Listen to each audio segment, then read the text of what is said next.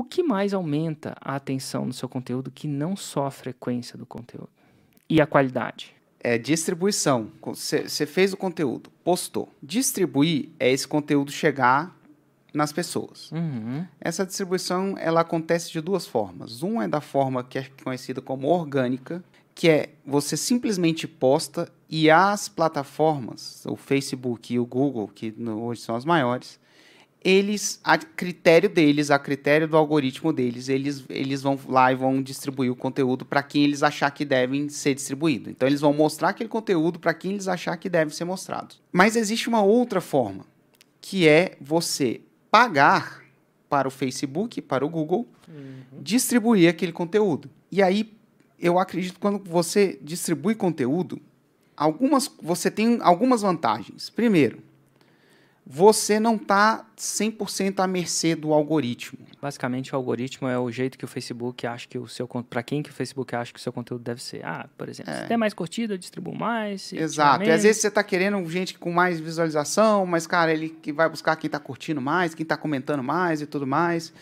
E, e aí, enfim, você vai ficar à mercê daquilo ali.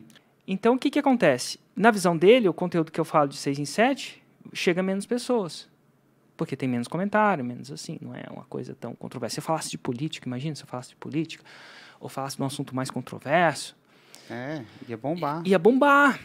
Ia bombar porque ele, o Insta quer ver engajamento, eu acho. Mas eu não necessariamente quero distribuir pessoa, conteúdo por 6 em 7. É. É, é, é, preciso distribuir. Exatamente. Porque se você não distribui, você vai estar à mercê do que o Insta acha que a sua audiência deve ver.